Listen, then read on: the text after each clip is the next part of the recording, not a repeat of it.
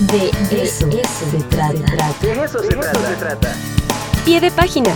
Artículos académicos publicados con Ricardo Villegas. De eso se trata. Saludo al tocayo de los tocayos, a Ricardo Villegas. ¿Cómo estás? ¿Cómo, cómo amaneciste el día de hoy con esta lluvia, con este frío? Riquísimo, ¿no, tocayo? Sí, ¿qué tal? Qué gusto saludarte. Pues muy bien, muy contento, arrancando eh, semana y pues ya listísimos. Perfecto, Tocayo. Pues a ver, ¿qué tema nos traes el día de hoy? Siempre es interesantísimo platicar contigo para abrir la semana, abrir agenda y reflexionar. Muchas gracias, Tocayo. Pues eh, fíjate que vamos a platicar esta mañana acerca de un eh, artículo científico que eh, fue publicado en el Proceedings of the National Academy of Sciences hace escasas semanas. Y bueno, este artículo se llama El efecto de la cámara de eco en las redes sociales. Es un artículo redactado por un grupo de investigadores de la parte central y norte de Italia. Hay investigadores tanto de Roma como de Turín como de Venecia. Gracias, gracias. Sí, decía que este grupo de, investigadores lo que hicieron es eh, tratar de entender cómo es esto del efecto eh, cámara de eco, ¿no? En, las redes sociales.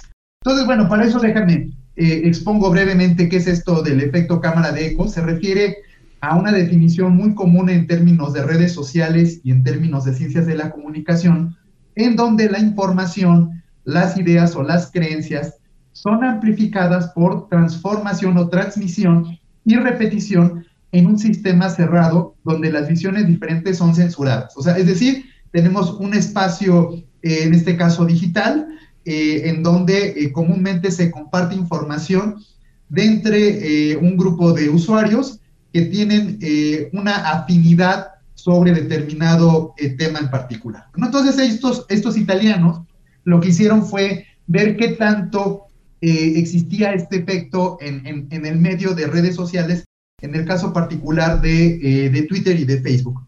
Entonces, bueno, pues ellos se dan cuenta que desafortunadamente este fenómeno de la, de la cámara de eco puede favorecer dos cosas. Una, la polarización, es decir, eh, la tendencia hacia una ideología, hacia una forma de pensar en términos políticos, por ejemplo, y eh, la otra es la propagación de la desinformación, entendido, decíamos en algún momento, como la distribución de noticias falsas o, peor aún, la eh, distribución de información tendenciosa. Bueno, entonces ellos lo que hicieron es, primeramente, tratar de entender qué provoca la aparición de estas cámaras de eco y dicen, punto número uno, muy sencillo, es eh, cuando podemos identificar la inclinación de un usuario por un tema en particular.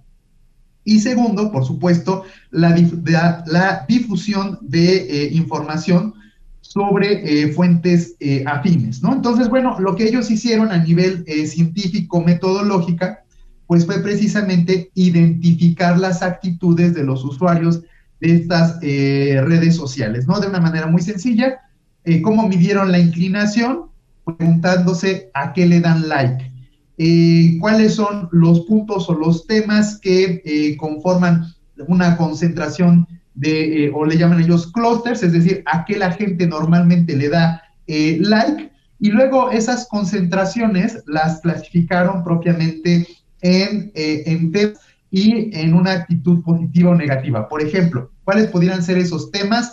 Ellos dijeron, vamos a estudiar el tema de aborto, vamos a estudiar el tema del control de venta de, de armas o el tema de las vacunas. Esto aplicándolo al escenario de Estados Unidos. Entonces dijeron, bueno, si la gente le da like a eh, uno de estos temas, hay una preferencia, y si no, bueno, simple y sencillamente se mantiene eh, separada, ¿no? Entonces, para el caso de Twitter, eh, esto es relativamente sencillo de medir en función de la identificación de lo que conocemos como los influencers, ¿no? Estas personas que tienen lo considerable de, seguidores y entonces lo que se mide es el número de seguidores y la posición que tiene el influencer sobre un tema en particular. Y en el caso de Facebook también es muy sencillo, pues lo que se mide es el número de likes o de deditos arriba que ponemos eh, los usuarios de Facebook respecto a un tema en, particular. Entonces, eh, empiezan ellos a hacer una comparación de estos eh, datos numéricos y empiezan a ofrecernos algunas perspectivas. Y lo primero que ellos nos dicen es que estamos rodeados por inclinaciones similares, similares y en consecuencia conformamos comunidades de iguales o de similares, ¿no? Entonces, cuando estamos en nuestras redes sociales, lo que va a suceder es que estamos rodeados de gente que piensa de alguna forma como nosotros. Y entonces, en su mismo eh, análisis, ellos hacen eh, una identificación del efecto que provoca el que nos eh, estemos desenvolviendo en ambientes con mensajes similares. Y dice, esto se traduce o se parece mucho al modelo epidémico clásico. O sea, fíjate, han prestado los modelos epidemiológicos y dicen, bueno, en el modelo clásico epidemiológico existen tres figuras, el susceptible, el infeccioso y el recuperado. ¿no? Entonces, ¿quién es el susceptible? Es el que está expuesto a la información, o sea, nosotros los que usamos redes. ¿Quién es el infeccioso? El que está consciente de la información, la consume y está dispuesto a difundirla. ¿Y quién es el recuperado? El que está consciente de la información que es tendenciosa, pero no la comparte, ¿no? Entonces dice, podemos tomar prestado de los métodos eh, epidemiológicos eh, esta, e, este, este análisis. Y entonces ellos llegan ya a algunas conclusiones y dicen, por ejemplo, en el caso de Twitter, la información se eh, difunde con mayor impacto o a mayores audiencias, ¿no? La información sesgada. Y en el caso de Facebook dice, los grupos se separan más, o sea, hay más polarización en Facebook, la gente está a favor o en contra de un tema muy, muy en particular. Y entonces, eh, pues ellos ya eh, empiezan a decir, definitivamente los algoritmos que eh, alimentan los contenidos que nosotros consumimos, tanto en Twitter o en Facebook, invariablemente inciden en la construcción de la opinión que nosotros vamos a tener sobre determinados temas. Y los usuarios, nosotros, tendremos a preferir la información que se adhiere a nuestras propias visiones del mundo, ignorando la información disidente y formando grupos polarizados en torno a narrativas comparativas. Además, cuando la polarización es alta, la desinformación prolifera rápidamente. Pues eso es lo que concluyen, Tocayo, estos eh, investigadores italianos. ¿Cómo ves? Pues qué interesante y además muy ad hoc, ¿no? De lo que estamos eh, viviendo, pues ya desde hace algunos añitos. Y eso hay que explicarlo a la audiencia, ¿no? Es decir, eh, lo que vemos en las redes sociales, en nuestras cuentas de Twitter, en nuestras cuentas de Facebook, solamente es como una pequeña representación de personas, de opiniones de las personas que más o menos piensan como nosotros, ¿no? Y, eso es importante porque no es la realidad, ¿no? Eso es algo que a veces nos cuesta mucho trabajo entender, pero lo que vemos en las redes, lo que escuchamos, lo que leemos, no es la realidad y sin embargo, pues sí es la percepción de la realidad y eso provoca lo que tú bien comentas, pues una atmósfera de polarización que hoy la estamos padeciendo y es es espeluznante lo que estamos viviendo y se traduce, obviamente, a conflictos políticos y se traduce en descomposición social y se traduce a violencia exacerbada, ¿no? Yo ya prácticamente Twitter lo utilizo muy poco porque es ver una carnicería prácticamente todos los días, Tocayo. Así es, así es.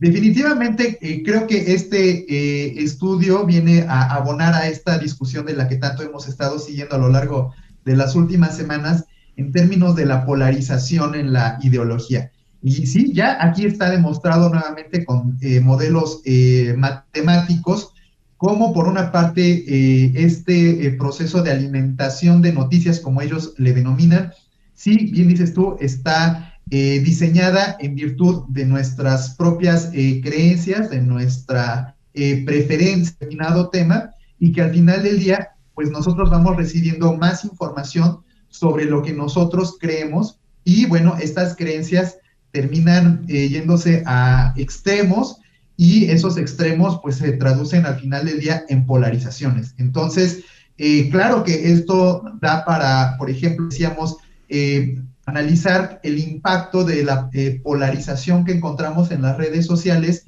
en términos de democracia, ¿no? Entonces, sabemos, por ejemplo, que hoy por hoy en nuestros países están particularmente polarizados o estás totalmente a favor de una posición o estás totalmente en contra y esta actitud se va pues exacerbando, bien decías tú, con estas eh, herramientas que día a día, mañana mañana te están diciendo, piensa de esta forma, piensa de esta forma, y si tú tienes una preferencia por ese modelo de pensamiento, claro que te vas a sumar y claro que vas a estar dispuesto a ser un propagador de esa misma eh, información. Por eso decían estas personas en sus conclusiones, lo que vale la pena eventualmente es estar consciente de lo que se está consumiendo y en ese sentido, bueno, pues poner una pausa y al menos poner un granito de arena en el sentido de decir, no difundo información que exacerba esta eh, polarización. Bien interesante, súper interesante. Además, ahorita están eh, saliendo temas padrísimos. Por ejemplo, hemos pensado de Tocayo, reflexionado sobre cómo está moldeando el algoritmo nuestra capacidad de atención. ¿No? Este, estamos hoy, bueno, en, en, términos comunicativos, este, vamos hacia la brevedad, decimos textos muy breves porque son para redes sociales, ¿no? Textos muy breves porque esto. Pero finalmente, lo que estamos haciendo es que estamos moldeando nuestra atención para lo mínimo. Es decir, entonces, ¿dónde están los espacios para reflexionar? ¿Dónde están los espacios para hacer una profundización de un tema? Porque hay temas que no se pueden resolver en textos breves, ¿no? Hay que irnos hacia los textos extensos, explicados. Y entonces me encontré con un libro que se llama Clics contra la humanidad, y te voy a leer nada más una partecita que dice, no podía estar más equivocado, la liberación de la atención humana, ojo, la liberación como si estuviera presa, ¿no? La atención humana. La liberación de la atención humana podría ser la lucha ética y política decisiva de nuestro tiempo. ¡Wow! Tremenda, tremenda la, la frase y les quiero recomendar este libro que en verdad cuestiona mucho lo que hoy estamos eh, platicando, Ricardo Villegas y yo. Se llama Clics contra la humanidad, libertad y resistencia en la era de la distracción tecnológica de James Williams. Librazo, Tocayo.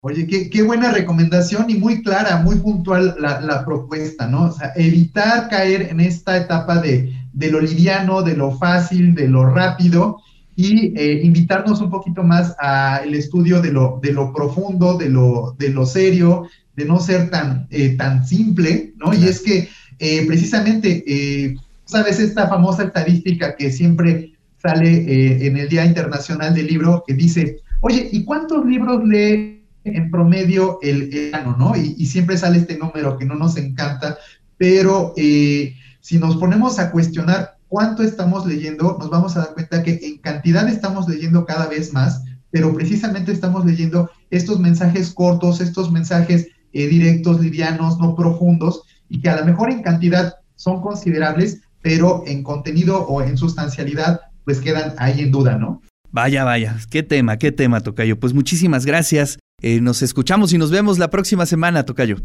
Claro que sí, un gusto. Feliz semana.